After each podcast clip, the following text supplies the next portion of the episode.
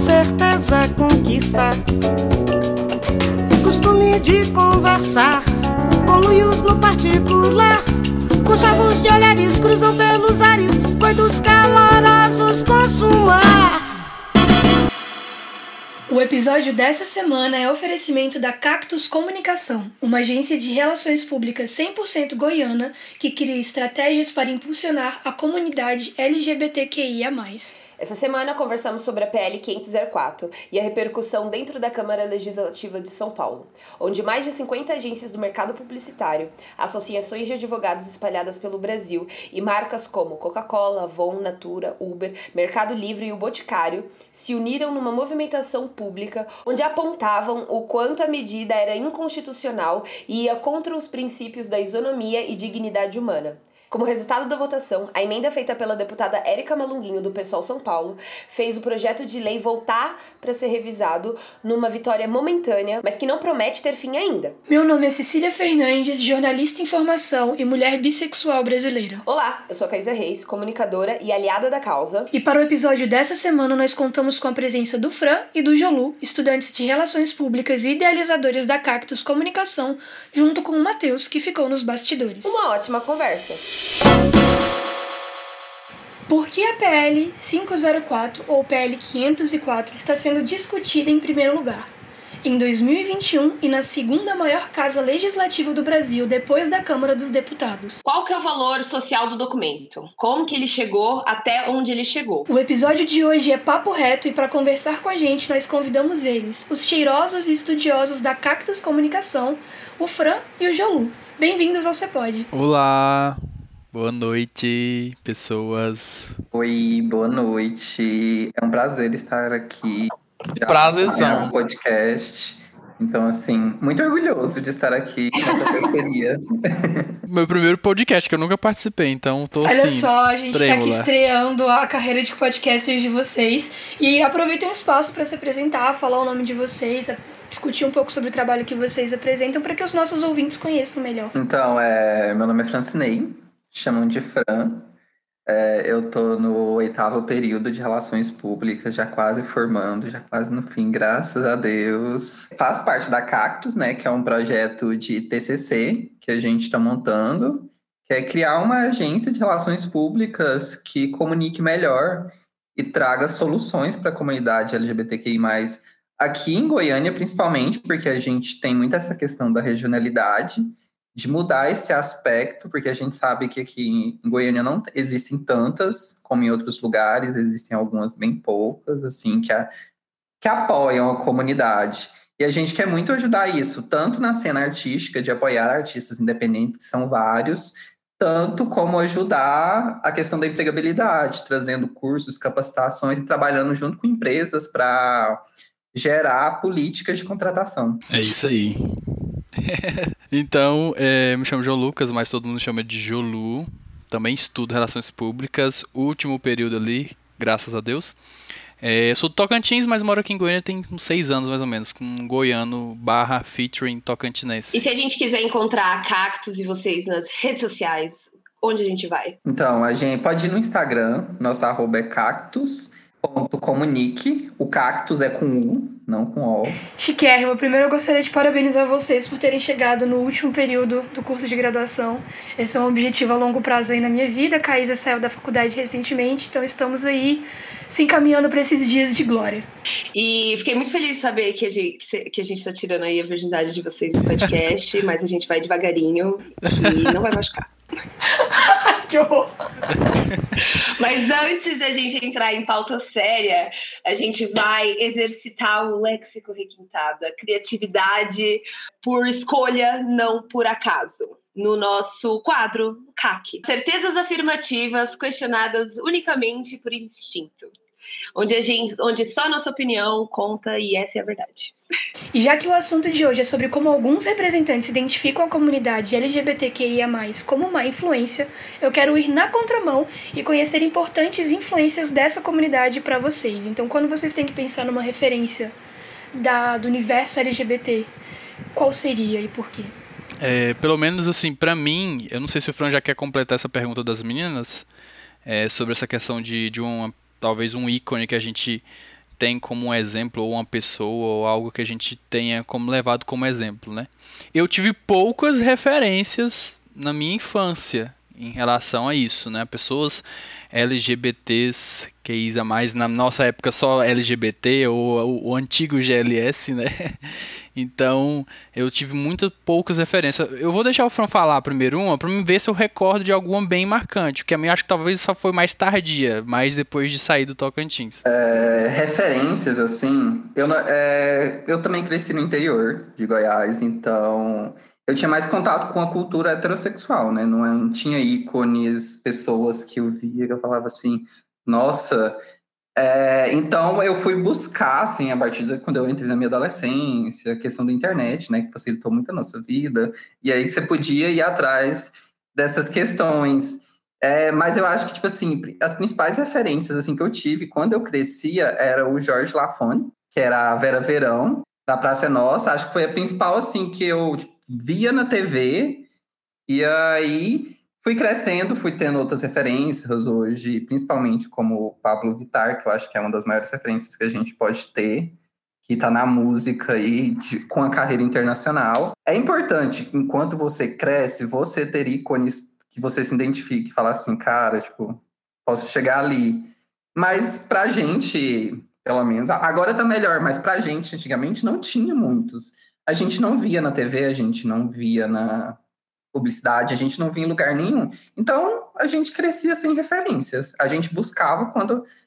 Agora que a gente ficou mais velho, agora que a gente está na universidade, que a gente pode estudar mais um pouco até da nossa própria história saber quem foi os ícones por trás dos, do movimento, dos direitos que a gente tem hoje. Eu acho que eu não cresci com muitas referências é, nacionais mas, por ter crescido em São Paulo, minha mãe, é, dando um acesso muito grande a coisas internacionais para mim, é, eu acho que eu, eu vou dar um nome aqui, que é o Tim Curry fazendo Sweet Transvestites no Horror Picture Show. E foi um negócio que eu assisti muito nova e eu sempre gostei. Eu sempre fui apaixonadíssima. E aí, apesar de mulher cisgênero, eu cresci muito tomboy, né? Então, as pessoas acreditavam que eu era sapatão. Portanto, todos os meus amiguinhos também eram os, as crianças viadas, né? Então, eu cresci com drags, assim, que eu amo muito, tipo o Sweet Transvestites, que eu amo até hoje. Eu tava lembrando de uma coisa, assim, a questão da, da infância, né? É, como o Fran comentou, essa infância mais hétero, no interior, é bem. Minha cidade é uma cidadezinha de 3 mil habitantes, né? Deve, um prédiozinho ali do Bueno é a minha cidade inteira. Então eu lembro até hoje um filme que eu vi, eu acho que talvez o meu primeiro filme, talvez de muitos LGBTs, assim, é, é, homem cis, que é o segredo de Broke Brokeback Mountain. É um ícone. Eu assisti no Super Cine no sábado. Eu tava com meu irmão na sala na época, né? E ele falou assim, gente, mas o que que é isso? Eu tinha, sei lá, sete anos de idade, oito. E eu lembro de assistir. Ele começou a assistir quando ele viu as cenas, né? calientes. Ele falou assim: o que que tá acontecendo? Aí ficou só eu sozinho assistindo. Então eu também vim ter mais referências, mas depois de, de, de, de crescido. Porém, na minha cidade, tem uma pessoa específica é, que, assim, na nossa época a gente não tinha esse conhecimento do que, que era o travesti, o trans, a pessoa trans. A gente via, via aquilo. O homem que é mulher agora, é isso. Era a chacota da cidade. É, ela chama Cleia lá, né? Ela, Cleia, né? a gente chamava de CREA. Então ela sempre foi uma chacota no começo, porém ela começou a ter muito respeito na cidade quando ela começou a participar de projetos da Igreja Católica, projetos de, de ensinar crianças. Então ela começou a ter um respeito maior. Hoje ela é vereadora lá na minha cidade. Então foi a primeira vez que teve uma pessoa LGBT assim é, pessoa trans, numa cidade do interior, assim, bem isolada mesmo. Então, de referência, não tive um ícone assim famoso, conhecido, uma pessoa é, da mídia, mas eu tive pessoas lá na minha cidade que eram referências. Referências no quesito do medo até do que eu iria sofrer, porque eu, pelo que eu ouvia, mas também de referência de não, opa, tem alguém igual a mim aqui, ou que talvez é, é, converse com o que eu sou, o que, eu quero falar, né? Então outras pessoas. Então da mídia, mídia em si, assim, eu não tenho um ícone lá do, do, dos tempos. Hoje a gente tem uma Pablo da vida, uma Glória Groove, tem a drag do Tempero, o Tempero Drag que é simplesmente maravilhosa. Eu esqueci o nome dela, mas eu adoro o, o canal dela. Então a gente tem esses ícones assim mais atuais, acredito eu. Incrível, vocês trouxeram várias referências de diferentes momentos de vida e hoje eu trouxe como resposta uma referência atual minha, que quem me vê no Twitter, lá no arroba Cedilha, sabe que eu fico muito biscoitando em cima dele, que é o Lil, Little Nas X, que para mim é uma referência gigantesca, não só enquanto artista, mas enquanto membro da comunidade LGBT, ele tem uma história de se assumir muito massa, muito interessante de você acompanhar. E ele tem uma personalidade, ele tem uma persona artística que é muito inspiradora nos quesitos principalmente de coragem, de ousar, de expressão artística, que é algo que eu busco seguir muito. Então essa é a minha resposta. Começou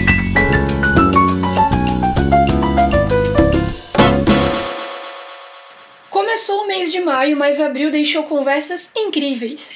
Pois é, no mês passado a gente conversou sobre a profissão do jornalista, discutimos um pouco sobre como o podcast está impactando a propaganda junto com o Gustavo Miranda do Tomando no Gu e entrevistamos uma pesquisadora Craô e mulher Merri, Letícia Iancan, para falar um pouco do seu povo e da causa indígena. A gente finalizou o mês com um episódio super especial que saiu lá do Curiosos de Plantão com a Letícia Dias, nossa estimada ouvinte, falando um pouco sobre vilões, sobre por que amamos vilões, por que odiamos e o que está acontecendo com eles na atualidade. Mas eu quero saber, Caísa, onde é que a gente pode ouvir todos esses episódios? No seu agregador de preferência, que você encontra no Mundo Mágico dos Links, no arroba oficial você pode, no Instagram ou no Twitter. E você também pode acessar o nosso Mundo Mágico dos Links pela descrição desse episódio. Nós estamos disponíveis em sete plataformas diferentes, a um clique de distância de mudar a sua vida. Na quarta-feira, dia 28 de abril, foi votada na Assembleia Legislativa do Estado de São Paulo, a ALESP, a chamada PL 504 ou PL 504. O projeto de lei, publicado em agosto de 2020, proposto pela deputada Marta Costa, do Partido Social Democrático, o PSD, e com emenda de Janaína Pascoal. Basicamente, esse projeto de lei defende a proibição de publicidades infantis que façam qualquer referência à diversidade sexual, ou seja, casais e ou famílias que façam parte da comunidade LGBTQIA+. A emenda que derruba a PL e manda de volta para revisão foi entregue pela deputada estadual Érica Malunguinho do Pessoal São Paulo, que é também a primeira mulher transexual da Assembleia Legislativa do Estado.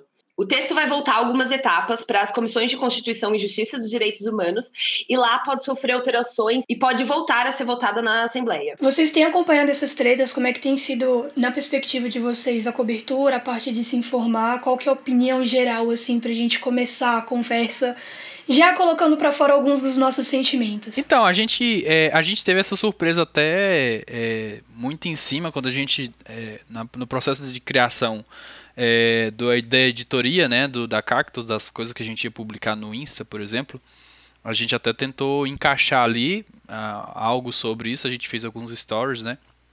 É, a, assim, pelo menos no que a gente tem acompanhado, a gente viu aí muitas grandes marcas, né, o Boticário, Coca-Cola, várias marcas entrando nessa causa e até movimentos assim que a gente não esperava muito de, de marcas que parecem que surgem só lá no mês de junho e agora talvez elas tenham pegado ali um pouquinho de responsabilidade de, de levantar isso é, e publicar em momentos que não é o momento que seria junho, né, o mês do orgulho, etc. Então, é, a gente viu esse movimento, por mais que é algo que está acontecendo assim, digamos que mais fortemente, foi lá em São Paulo, né, na Lesp lá em São Paulo, mas vai respingar em muitas coisas é, que vai influenciar no que a gente tem como comunicação para apresentar, então isso influencia em agências, é, influencia em processos de criação de produtos, de campanhas.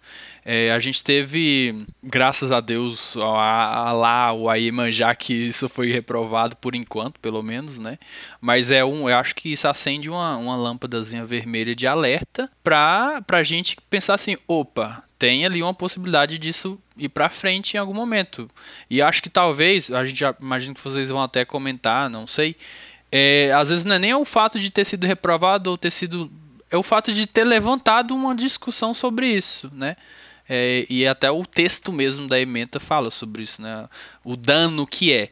Então, a gente acompanhou, né? fizemos algumas publicações, repostamos algumas coisas da Érica também no nosso Instagram. Então, eu acho que é isso, Fran. É, eu acho que quem me mandou primeiro, eu nem tinha tido muito contato com essas informações. Uma amiga minha me mandou e falou assim: olha, tá ocorrendo isso daqui. Porque como era em São Paulo e ainda não tinha estourado tanto como estourou, é, esse processo ele está ocorrendo desde 2020. Ele dá, desde o ano passado ele está ocorrendo, só que agora veio um, um, boom. E aí, principalmente pelas redes sociais da Érica, que eu acompanhei, é surreal a gente estar tá discutindo sobre isso em 2021, quando a gente está tendo uma crise sanitária no país. E, tipo, a gente está voltando, é como se a gente estivesse voltando 50, 100 anos atrás, com termos que existem lá, que eles usaram, que já está em desuso. E eu acho que é muito surreal pensar de que parece que quanto mais a gente avança, parece que a, por pouco a gente já vai, volta 10 passos para trás. Então eu acho que é uma luta que está sendo travada. Eu acho que a gente, enquanto comunidade, acho que nem tão cedo a gente vai poder descansar e falar assim, ufa, acho que agora a gente pode viver nossas vidas sem nenhum ataque vindo aí. Então, eu acho que é, é igual o João Lucas falou, é realmente a gente ficar de olho aberto, porque esse não foi o primeiro, não vai ser o último. Então, se aconteceu de início lá em São Paulo, isso pode ocorrer em vários outros lugares. Então, acho que é importante a gente também sempre estar atento para o que está acontecendo na política. Porque muita gente fala assim, nossa, eu não ligo para política, mas ela te atinge diretamente. Uma coisa que está acontecendo lá vai te atingir. Então, eu acho que é importante você estar tá atento e estar prestando atenção. E acho que também, principalmente, você está percebendo em quem você está votando para estar tá lá. Imagina se uma PL é, que altera a Constituição, que fere diretamente os direitos é, civis de uma parcela muito considerável da, da, do Estado de São Paulo, mas como o Brasil. É, porque dentro dessa PL, não, eles não atacam somente é, principalmente a, a, causa LGBT, mas eles também colocam cláusulas onde a Assembleia Legislativa pode alterar e mexer em coisas como a publicidade e propaganda, que é coisa que o executivo, ou seja, prefeito, governador e presidente podem mexer. Então, é, é abrir precedente, é, é tipo, é, é, muito aquela coisa de, putz, se em São Paulo, que tem esse tanto de gente, que tem esse tanto de resistência contra esse tipo de PL, passou, imagine em lugares onde você não tem um grupo é, civil organizado para lutar contra essas minorias. Entendeu? Então, tipo, é, é, é essa coisa de, putz, nossa, São Paulo de novo só faz merda. Faz. Só elege idiota, sim. Mas a gente não pode negar o tamanho dessa importância e o tamanho dessa discussão. Não, eu, eu queria, assim, só, só trazer para Cactus nesse sentido, porque a ideia do projeto, né, do, do nosso TCC, é, não era só, é, só mais uma agência de relações públicas, só mais uma empresa, ou só mais uma ideia de, de consultoria, mas ter um viés, acho que talvez o diferencial da Cactus é o viés mais instituição e social mesmo, levantar pautas. Por mais que a gente, em nossos planos, né, na nossa, na nossa ali, é, cartela de serviço, a gente tem consultorias, a gente iria cobrar para a gente poder estruturar uma comunicação com ações afirmativas em empresas públicas né, e privada, a gente quer fazer com que, a partir do momento que isso seja pauta em empresas, a gente entende-se que isso pode respingar para o resto da sociedade inteira.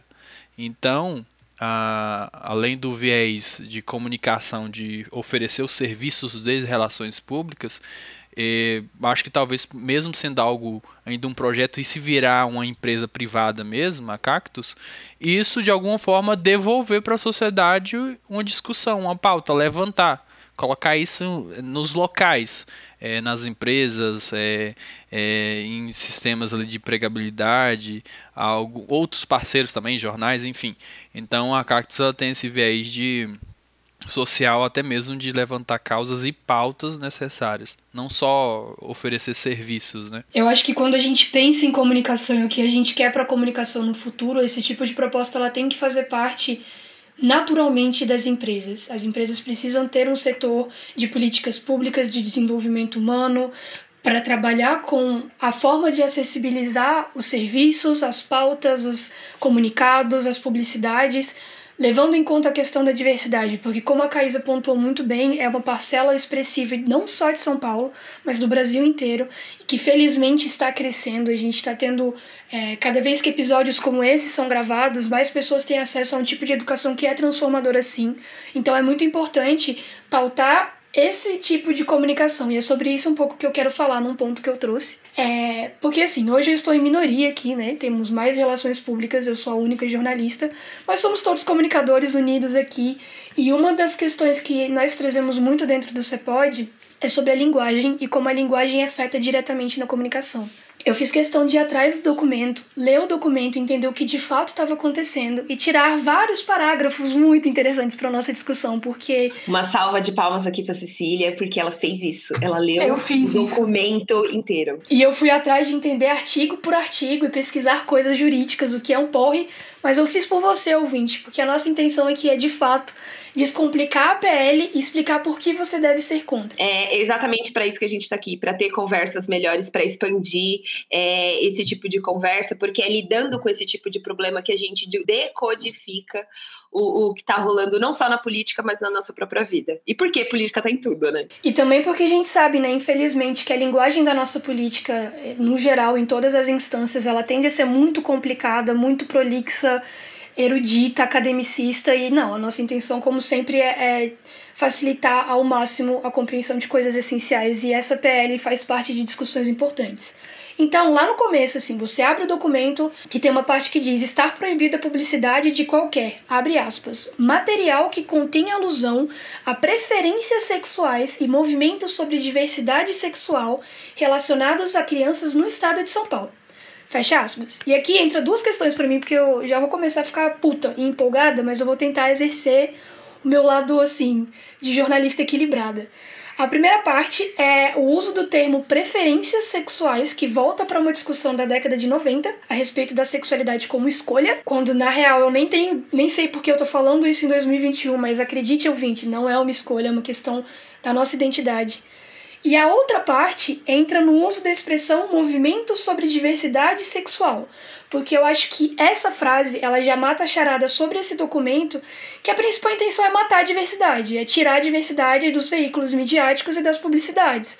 Então, assim, é, é muito problemático quando a gente vai pegar um documento que está sendo tramitado na segunda maior casa, depois da Câmara dos Deputados no Brasil, com esse tipo de linguagem. E o que esse tipo de linguagem carrega é muito além do que só uma palavra, do que só uma colocação frasal, sabe? Tem um, um impacto muito grande, porque toca em questões que já não deviam estar sendo mais discutidas. Então, nesse sentido, depois de eu fazer essa explanação, eu quero saber qual é a opinião de vocês sobre a forma com que é comunicado as pautas que envolvem a nossa comunidade, né, a comunidade LGBTQIA+, tanto nas palavras quanto no uso de imagens e vídeos, já que a gente está discutindo publicidade. Eu acho, assim, a minha opinião, é, eu acho que isso às vezes é, é muito proposital, tá muito ligado a falácias. E eu acho que, assim, é, é, é, tocar em palavras de fácil compreensão e de que já foram citadas anteriormente.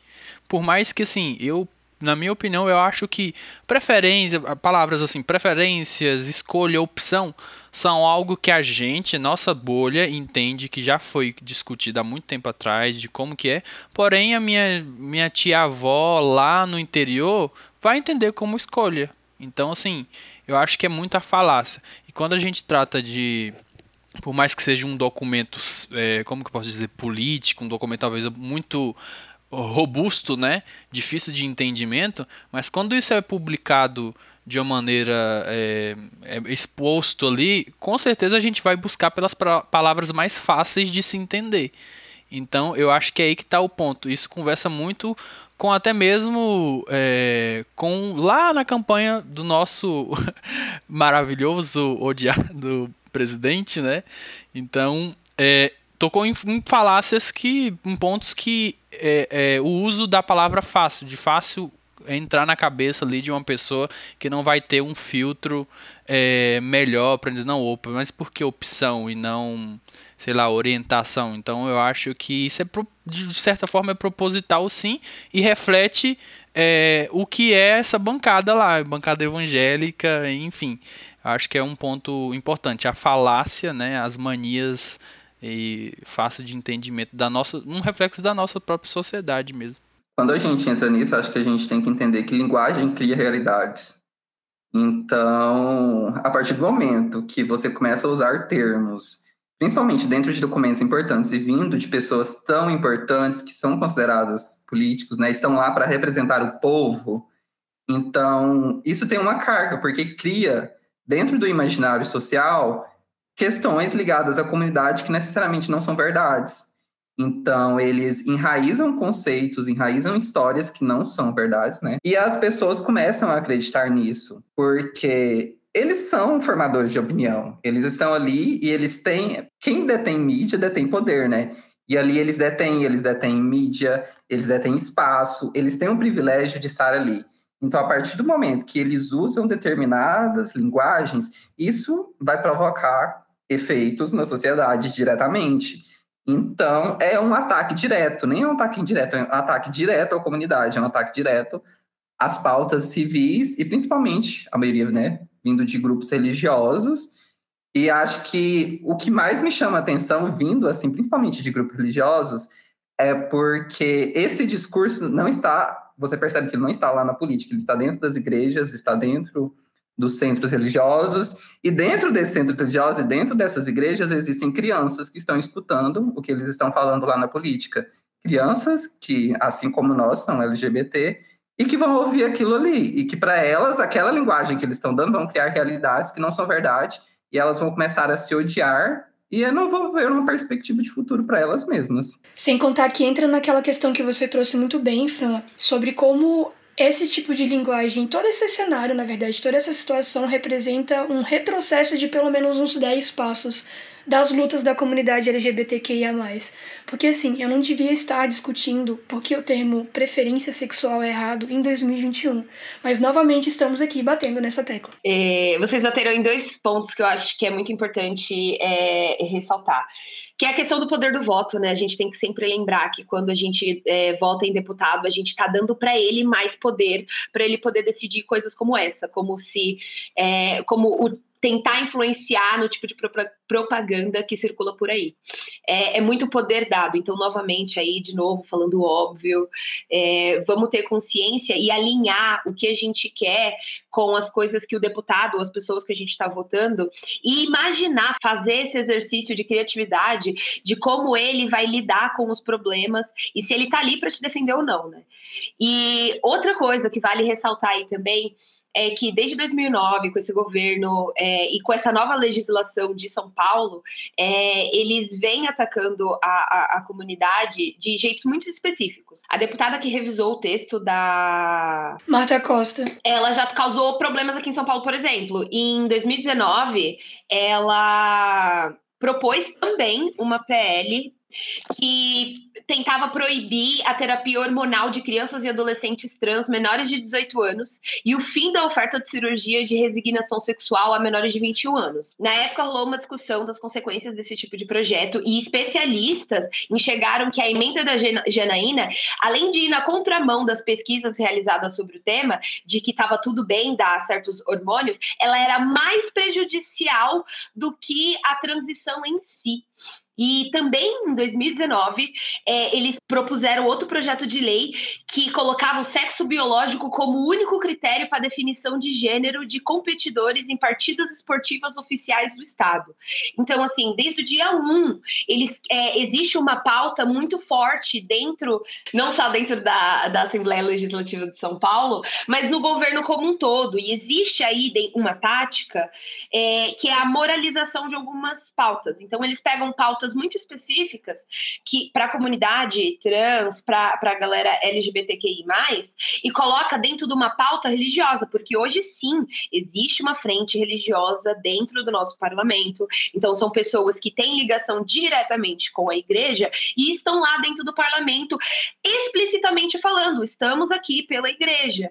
Então quando eles levantam as pautas contra a comunidade, eles não eles não estão nem aí para algum tipo de fato ou fato ou verdade apresentada. Eles moralizam a questão, eles trazem, putz, essas pessoas não querem só direitos, elas querem acabar com a família, acabar. E aí vem a linguagem que o João Lucas falou, né?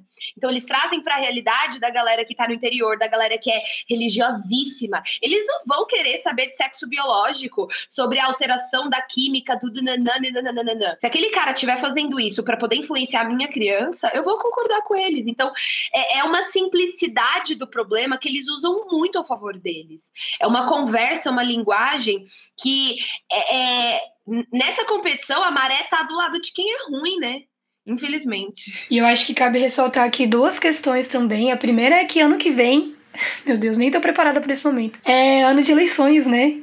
Ano eleitoral, a gente vai estar aí decidindo novamente quem vão, quem são as pessoas que vão ocupar o nosso executivo. E eu não tenho uma notícia positiva porque grande parte das previsões trazem que a gente ainda vai estar em pandemia. Então, é uma soma de questões aí que, se você não começar hoje a se educar sobre o poder do seu voto, da sua participação, da sua, do seu interesse, a gente vai repetir e piorar o cenário que já está vivendo hoje. A outra parte também, que eu acho interessante quando a gente está falando sobre um projeto de lei, é olhar é, quem é a pessoa por trás do projeto de lei, né? E nós fizemos essa pesquisa. A Marta Costa, ela é ligada à Assembleia de Deus e é filha do pastor, que é simplesmente o líder de todas as Assembleias de Deus no Brasil e faz parte da grande frente que a Caísa citou a respeito da presença de, da igreja, né, dos evangélicos, a bancada dos evangélicos e tal, dentro dos parlamentos. Então, assim, é, aquele meme, né? A quem interessa calar a comunidade LGBT? É bastante gente, infelizmente. E a gente está aqui para mostrar para você que dentro da sua realidade compartilhando esse episódio, interagindo com as publicações da Cactus, interagindo com as nossas publicações nas redes sociais, conversando com outras pessoas, você pode fazer a diferença para uma comunidade que existe, que existe na sua vizinhança, que existe na sua faculdade, que existe sim na sala do seu irmão mais novo ou do seu filho. Nesse sentido, eu quero trazer continuar falando sobre esse documento fenomenal que passou não sei como, mas passou, porque tem uma outra parte que eles falam, abre aspas que o uso indiscriminado deste tipo de divulgação traria real desconforto emocional a inúmeras famílias, além de estabelecer prática não adequada a crianças que ainda sequer possuem, em razão de questão de aprimoramento da leitura, ou seja, que estão na faixa de 5 a 10 anos, capacidade de discernimento de tais questões. Fecha aspas. É um parágrafo, é um, é um trecho de quatro linhas que tem tantos problemas que cabe em um outro episódio falar só disso. Mas a questão que eu quero ressaltar aqui, eu quero saber a opinião do Fran e do Jolu, é por que, que as nossas questões elas trazem desconforto emocional, mas a gente ver pessoas heterossexuais se agarrando no shopping não traz? É uma coisa normal, faz parte do dia a dia. A gente vê vídeos disso diariamente. E quando a gente está discutindo a questão da publicidade infantil, é ok a gente ter publicidades veiculando é, fast food, por exemplo, que a gente vê muito, que tem táticas claramente direcionadas para a criança nas cores, nos personagens, na música, na voz. Mas quando a gente está falando sobre diversidade, não pode. Quero saber, assim, o que que essa, é, é esse questionamento traz de pensamento a vocês, sabe? Ah, eu acho que, assim, é a gente já a gente discute muito isso na publicidade assim, quando a gente estuda. Eu acho que eu tenho teve o ENEM, se eu não me engano, foi teve um ENEM, teve algo sobre publicidade infantil. 2014 foi, 2014. Exatamente. Acho que foi o ENEM que eu passei para o UFG, inclusive. é, então, eu acho que é, é o incomodar, né? Primeiro que é um, ref, um reflexo do que, que a gente é, do que, que a gente foi ensinado, um reflexo da nossa sociedade. O país, um dos países é, é, mais católicos e evangélicos do mundo também. Então, a gente sabe que a Bíblia pontua isso não explicitamente, mas de uma certa forma, se você conseguir ler nas entrelinhas, você consegue ver lá assim um, um amor entre dois homens, né, por exemplo. Então, primeiro que é um reflexo do que é do, da nossa sociedade em si, o preconceito. E eu acho que assim, é, é um medo de revolução mesmo. Um medo deles de uma revolta maior, de uma tomada de poder. Eu digo nem quesito político, mas eu digo dessas pessoas estarem mais visíveis nas, em pontos específicos, na publicidade, é, numa empresa, é, na política em si, né? Quando a gente vê aí várias pessoas LGBTs que a mais na política, o vereador e etc, né? Prefeitos. Então, na minha visão, é um medo que eu acho que talvez é muito mais fácil a gente combater para eles, né? É mais fácil ele combater é, o medo empregando o medo também. Então você reforça o medo. Então, é, na minha opinião, acho que é isso. É, eu acho que é tantos pontos a serem abordados que acho que a gente podia ficar falando aqui até amanhã. Mas eu acho que acho que muita coisa do que o João Lucas falou sobre a gente ter crescido numa questão religiosa. É, a nossa sociedade foi, é, a gente cresceu e a sociedade é toda enraizada no machismo. Então, qualquer coisa dessa qualquer coisa que saia dessa loja heterossexual, dessa heterossexualidade compulsória, vai ser de alguma forma cortado por eles. A gente cresceu desde pequeno, é igual o João Lucas falou, o Brasil é um país muito religioso. Vamos voltar lá bem atrás. a questão da colonização. A primeira morte LGBT no Brasil foi com a colonização. Um índio foi morto por padres que vieram catequizar os índios. Então, assim, é surreal a gente pensar nessa forma que o país que mais mata pessoas LGBTs do mundo fica na frente de países onde você ser LGBT é crime, o Brasil fica na frente e na publicidade você não vai ver, porque eles não querem naturalizar isso, eles não querem naturalizar a nossa comunidade, porque é um ataque à família tradicional brasileira, à família margarina lá do pai, mãe, filho, para continuar essa reprodução. Então, eles vão tentar de toda forma cortar isso. E é surreal pensar que enquanto várias pessoas estão morrendo, eles estão buscando aniquilar mais ainda. Fazer, é, eu acho que quando você tira da publicidade, quando você tenta tirar todo custo da mídia de foco, é você mostrar que eles não existem. É você silenciar, você falar assim, não, isso não existe, porque você não está vendo, você não está vendo lugar nenhum, então como é que você pode dizer que existe? Eu acho que é interessante pensar nisso. É, nossa, eu acho que é, não é só interessante, mas como volta numa coisa que o João Lucas falou, que é sim relação de poder, sabe? É, quando você apaga, quando você silencia, e isso é um tipo de homofobia, e o que eu vejo muito com parentes e pessoas que eu vejo que ainda pensam de uma forma muito fechada, é que eles não veem violência nesse calar, né? Eles acham que ah, eu só não quero que ele seja afetado, espivitado perto de todo mundo. Eles não veem violência nesse tipo de. Eles não veem que eles estão falando: olha, eu não quero que você exista do jeito que você é na minha frente. Eu quero que não exista, olha isso. E, então, para mim, sempre volta na questão de relação de poder, porque se ele aceita que existe, ele tem que aceitar toda uma realidade que ele não conhece. E daí o medo, e, e, e de novo, né, quando você toca em sentimento, quando você toca em medos, você toca na moral das pessoas. E quando você junta religião com política, e aí para mim é onde acaba qualquer argumento de que a gente é um estado laico, quando você tem um pastor que é deputado, a gente não tem mais essa separação. Porque você está colocando uma, um chefe de casa ali religiosa pautando as leis e como o brasileiro deve mandar e desmandar. Porque quando você coloca um pastor como deputado, ele não está sendo deputado só de quem é da igreja dele. Ele está sendo deputado do fulaninho lá na casa do cacete. e, e, e, e estabelecendo e pedindo as mesmas regras, os mesmos padrões. Eu não canso de falar que o Brasil é um continente. Pode ser a, a frase mais clichê do mundo mundo. Mas o Brasil é um continente. É, tem, tem, tem lugares no Brasil que são tem pontos no norte do Brasil que são mais distantes do sul do que o Brasil está distante do, tá distante do Canadá. O Brasil é um continente inteiro. Então, quando você coloca uma pessoa que está pautando grupos muito específicos para colocar lei e regra para todo mundo, para milhares, é um problema muito grande. Principalmente quando essa pessoa nega a realidade e a existência do outro. Eu né? queria só comentar que é, às vezes a gente levanta essas discussões quando a gente vê isso acontecendo agora. Ah, uma PL que abriu ali ano passado.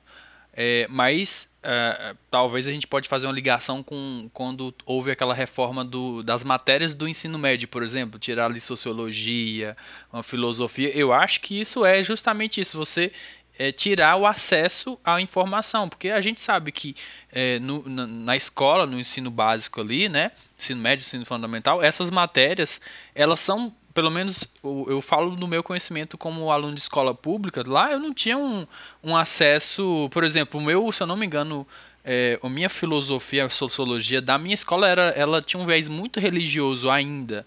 Então, por mais que ela existia, é, ela era pautada é, ainda em cima do que é ensinado. E então, quando a gente ouve essa reforma lá no ensino médio, eu digo, eu tô levantando isso porque eu acho que o buraco é mais embaixo lá desde o que a gente aprende em escola. Então, quando um governo vem, um ministério, algo da educação vem e de reforma, tira ali matérias necessárias para a discussão, para o crescimento do intelecto né, das pessoas, pautar algo social mesmo, política, é, saneamento básico. Então, isso reflete então, eu acho que não deve, não, não é, é legal a gente discutir isso quando acontece uma PL dessas, situações agora, agora já, a gente crescida, a gente tendo conhecimento, mas talvez a gente tem que levar isso lá para o começo, lá nas escolas, pensar na educação básica como que é. Então, a cartilha, né? Então, assim, várias coisas que são que a educação básica poderia ser um, um, uma válvula de escape uma salvação pro que a gente vive hoje já, né? Depois de crescido, depois de já estudado, né? Enfim. Eu acho que entra no que você falou também, João, sobre a gente não deixar com que essas pautas sejam pontuais em dias específicos ou em eventos específicos. Então não vamos discutir a existência de uma comunidade tão expressiva somente em junho. Ou somente em datas comemorativas ou em eventos ou quando acontecem coisas assim. Porque assim, nós vivemos, estamos vivendo todos os dias do ano como pessoas heterossexuais e como pessoas cisgêneros. Então, assim, é, a nossa existência ela continua para além das manchetes de jornais. Eu falo isso enquanto estudante de jornalismo. Já que a gente ainda está falando sobre linguagem, eu quero trazer uma parte final do documento, porque assim, a Caís ela falou sobre a questão da linguagem como um instrumento de poder e da dificuldade que algumas pessoas têm de entender que as formas de violência que faz parte do vocabulário. E eu acho importante lembrar que deve ser realmente muito difícil você se reeducar sobre esse ponto quando você tem um documento sendo discutido na Assembleia Legislativa de São Paulo com esses tipos de expressões que nós já abordamos aqui. Então é um reforço que vem de cima e que chega até embaixo que se reproduz continuamente. É um ciclo.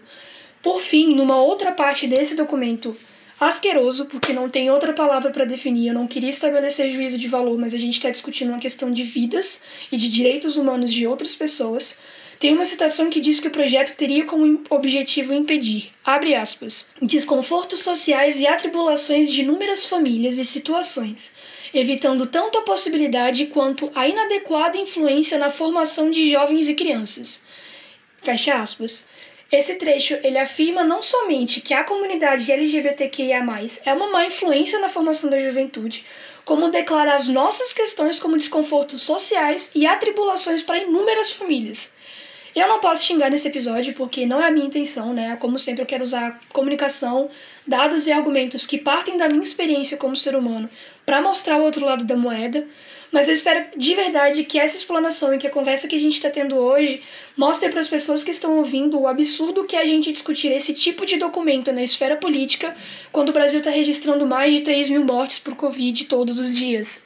Existem coisas mais importantes que estão acontecendo no nosso país e as pessoas ainda assim querem tirar o direito de expressão de uma comunidade gigantesca tem um problema que a gente precisa abordar nesse ponto, não só na questão de linguagem, de tudo que a gente trouxe. Mas sério, 2021, maio, abril de 2021, que é quando esse episódio vai estar saindo, 3 mil mortes por dia, 400 mil mortes no país inteiro desde o começo da pandemia. O Brasil matou mais em 2021, nesses cinco meses, do que matou em 2020. E a gente está discutindo publicidade infantil e comunidade LGBT como má influência, sabe? Então, assim, é, é realmente muito frustrante que tenha chegado a esse ponto e que a gente veja representantes políticos trazendo esse tipo de pauta quando tem tanta coisa acontecendo, sabe? Eu acho que eu fico pensando assim, quando ele eles sentam pra gente, vamos fazer uma PL. O que, que é que a gente vai falar? Eu acho que ele. Não, 3 mil mortes ali tá ok. Já tem alguém cuidando, talvez já tem. A, o Jornal Nacional já tá noticiando ali, tudo bem. Mas vamos, vamos pegar esse daqui que eu acho que talvez a gente vai ganhar mais alguma coisa. Então eu fico pensando como que eles param para definir assuntos como esses, né? O, eh, coloca a relevância, né? Assim, o que, que é mais importante, o que, que é menos importante. Então eu me questiono, eles acordam ali, tomam um cafezinho e pensam assim, hoje vai ser isso. E é aí onde a frente evangélica entra. E não só a frente evangélica, né? Que são deputados unidos a favor das coisas que eles acreditam, né? É, é a ausência de outras frentes. Cadê os outros deputados de esquerda que, que, que acreditam no, no é, é, nesse ponto onde todo mundo reclama que a, que a esquerda precisa se organizar. Cadê as frentes de movimentos sociais dentro dos parlamentos? Porque tá cheio de frente, frente evangélica lá. E os caras, é, quando sentam para, hum, qual é o nosso problema? Eles não decidem qual é o problema do Brasil. Eles decidem qual é o problema da frente evangélica. E como a frente evangélica vai ter mais poder, quanto, como a frente evangélica e os lugares onde elas estão inseridos vão poder fazer, levar para frente, vai, entre aspas, a catequização de índios, olha que bosta, é, onde eles vão é, poder construir construir, onde eles vão poder é, mandar. Então, é uma relação de poder o tempo todo. Como que eles pautam? Que, quem é o problema que vai contra a, a, a, o, o, poder legislativo de quem está dentro da igreja? Quem quer. Quem quer dividir o pão, quem quer ir contra é, quem quer ir a favor de um Estado laico, onde as leis não têm que pautar o dia a dia de todo mundo, quem você é, quem você ama, quem você é, o que você come. Então, a escolha de problema dos caras é come... para mim, o problema começa quando a escolha de problemas dos caras são pautados por coisas que não estão dentro da realidade brasileira, porque eles estão dentro de uma assembleia é, da União, onde as pessoas votam, e eu também tenho que saber os problemas que eles estão resolvendo. Eles só estão resolvendo problemas das frentes que eles se organizam. Então, gente, vamos né, voltar consciente para essas frentes existirem, para a gente dar poder para quem merece poder de verdade.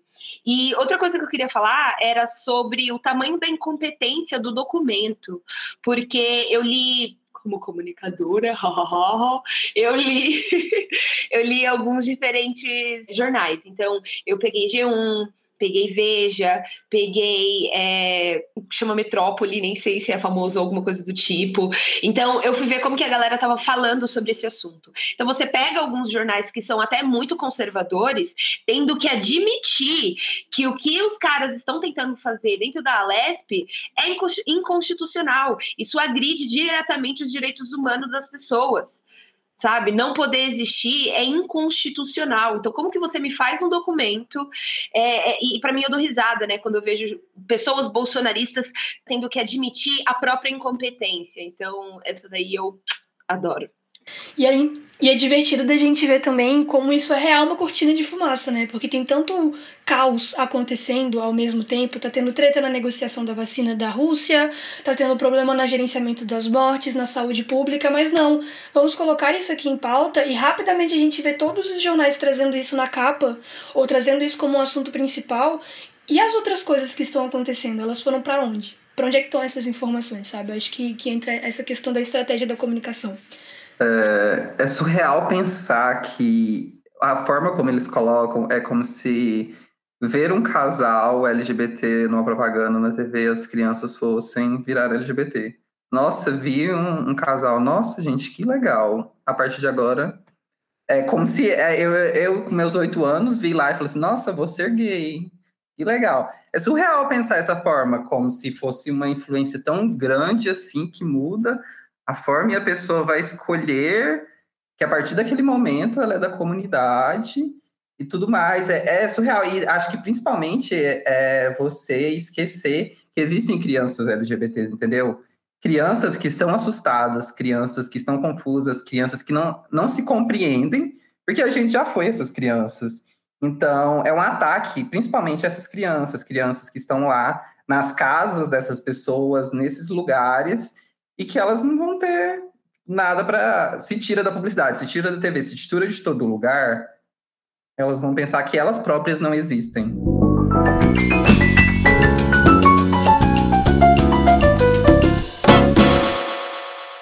O papo tá bom, apesar do assunto ser péssimo e muito revoltante, mas a gente tem que encaminhar para os nossos encerramentos aqui. Então, antes da gente se despedir, como sempre, nós gostamos de deixar uma tarefinha de casa, uma aula extra. E nós queremos saber, então, referências de vocês, referências culturais, algo que vocês podem deixar para esse episódio. Eu quero saber o que, que vocês podem me indicar hoje. Eu não sei se já foi. não sei se já foi indicado aqui, mas eu acho que. Hum, algo bem atual mesmo. A gente está entrando aí na última temporada de Pose.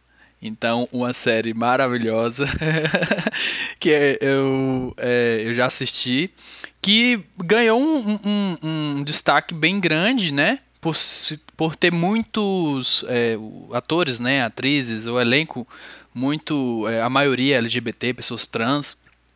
Infelizmente não foi indicado em outros, em categorias grandes do M, por exemplo, só só eu esqueci o nome do personagem, gente. Quem que foi? O que é o É o Potter, é alguma coisa Potter, eu não lembro, mas enfim.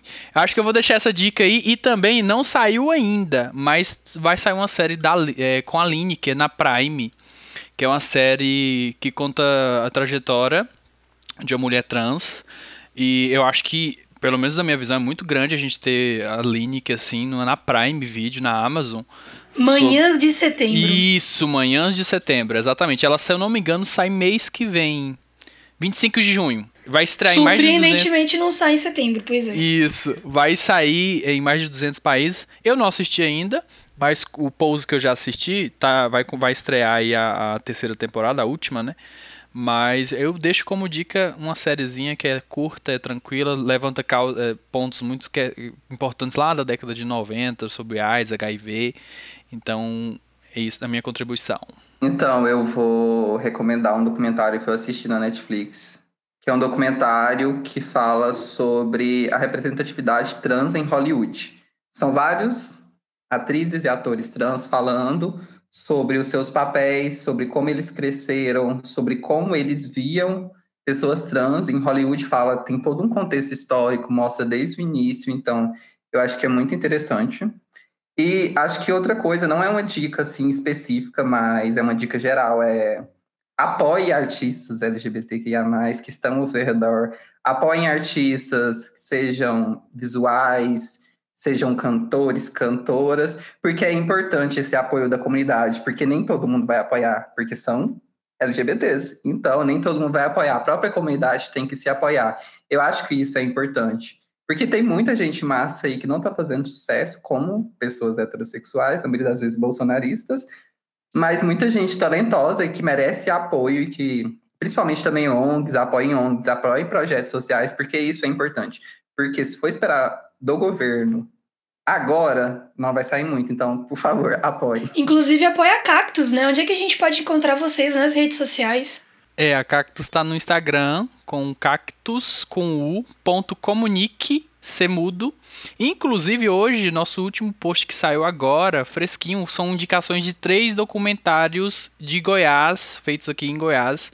Documentários não, curtas, curtas é, que foram criados, que foram passaram lá no Digo, que é o Festival Internacional de Cinema LGBT aqui de Goiás, né, de Goiânia. Então a gente indicou lá três curtas que eles podem ser assistidos é, no YouTube, coisinha de 15 minutos, 20 minutos.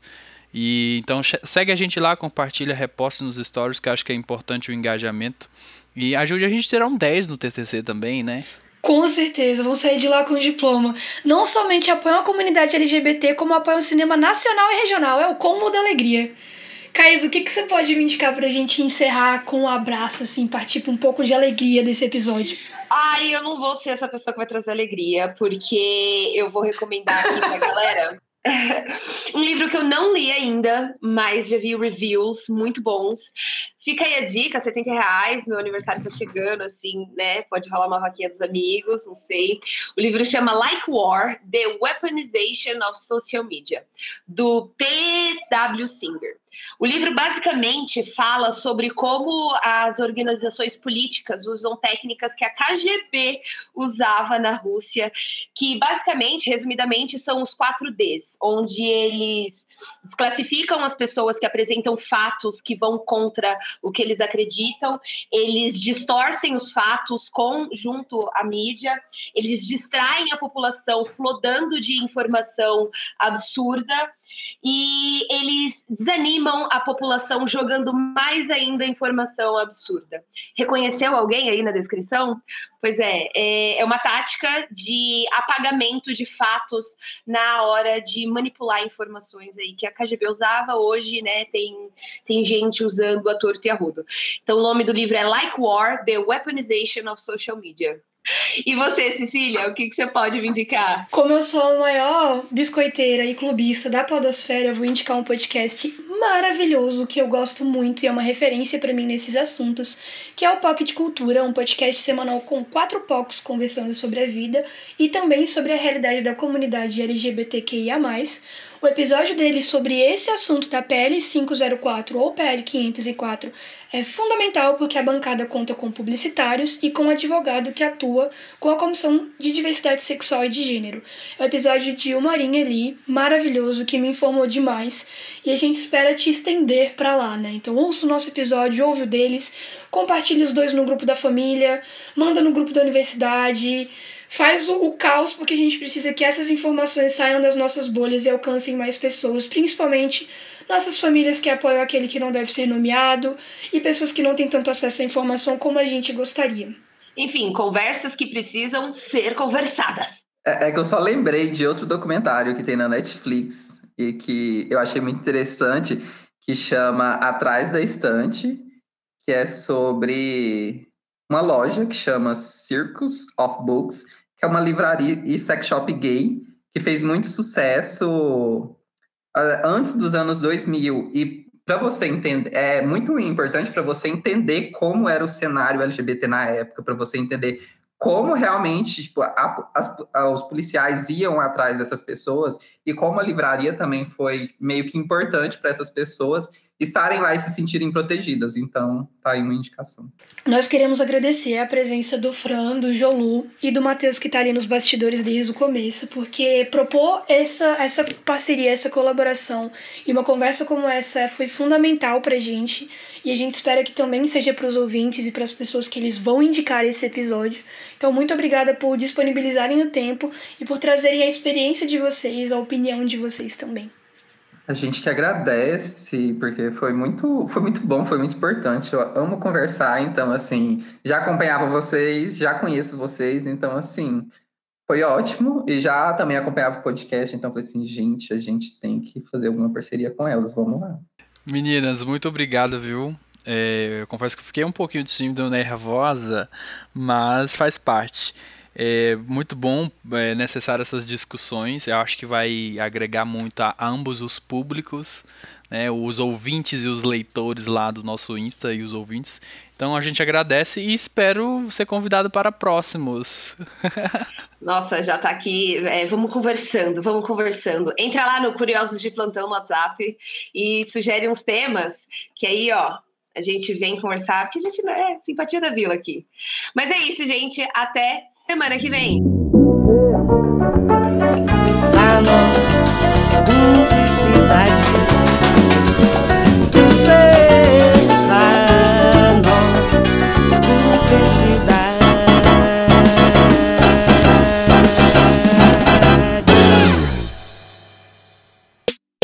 Este podcast é produzido e editado pela Elis Studios.